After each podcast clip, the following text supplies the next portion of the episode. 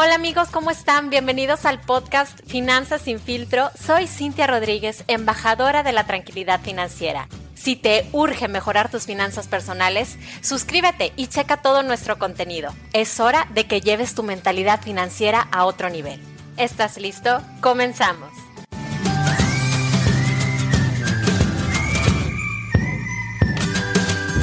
Hola, bienvenida a este episodio especial de mi podcast dedicado a todas las mujeres por ser mes de marzo, mes de la mujer.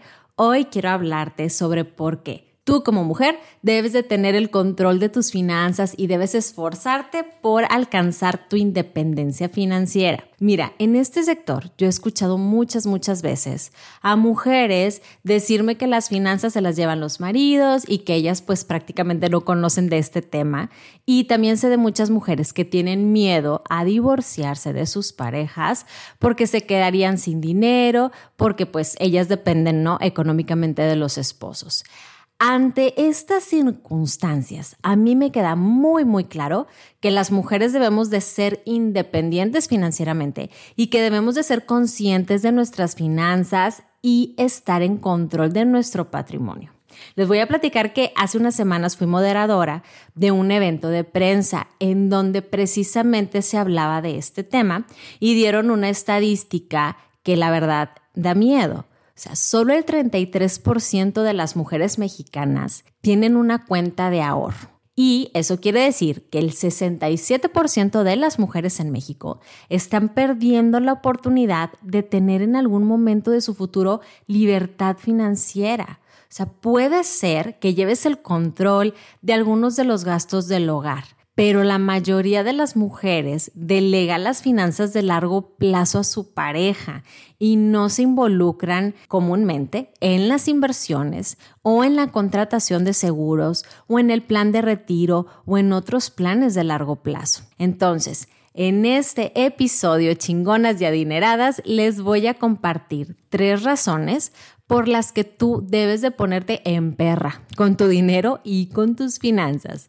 El primer punto es los retos a los que nos enfrentamos simplemente por el hecho de ser mujeres. Las mujeres vivimos aproximadamente cinco años más que los hombres y esos cinco años ya no vas a estar trabajando. Esos cinco años vas a tener que mantenerte y esos cinco años en billetes es una lanototota que tienes que estar ahorrando hoy. Otro punto es que a lo mejor quieres tener hijos o que ya tienes hijos y pues piensas dedicarte o te estás dedicando unos años exclusivamente al cuidado de, de, los hijos. Y estos años tú no vas a estar trabajando y tu fondo de jubilación tampoco va a estar creciendo. Eso lo tienes que considerar. Y otro punto relacionado a esto también es que las mujeres por puestos iguales ganan menos que los hombres. Es la famosa brecha salarial que existe en nuestro país y en muchos países. Y por estas razones estamos en desventaja si no tenemos educación y cultura financiera. El punto número dos es los riesgos de la dependencia financiera. Y yo sé que no es en todos los casos, pero sí es muy común que quien tiene el control del dinero en la relación es el que tiene el poder en la relación. Y muchas mujeres deben de aguantar a veces maltrato físico o maltrato psicológico de sus parejas simplemente por el miedo a no tener dinero, a no saber qué van a hacer si se divorcian. Y yo no sé si ustedes sabían, pero existe el término de violencia económica, que es cuando la pareja eh, te niega recursos para satisfacer tus necesidades.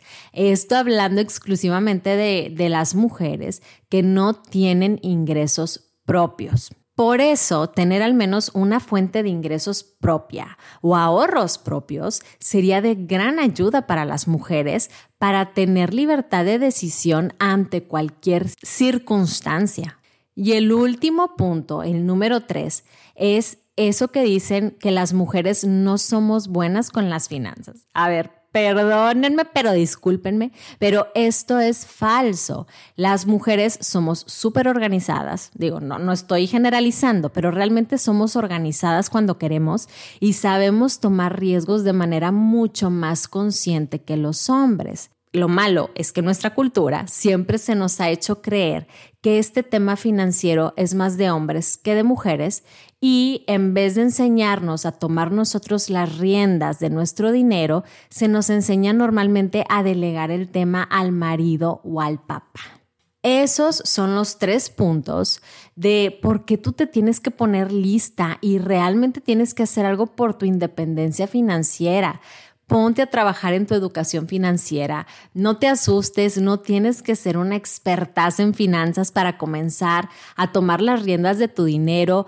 Puedes hacer cambios de hábitos pequeños y poco a poco vas a ver grandes, grandes cambios. Y al pasar unos meses y obviamente uno de mis consejos más grandes es que empieces a ahorrar y que empieces a invertir y que lo hagas entre más pronto mejor, porque entre más pronto empieces, más rápido vas a poder lograr tus objetivos y vas a poder obtener ese poder financiero que necesita la mujer. La mayor protección de una mujer es tener dinero propio, que no se te olvide.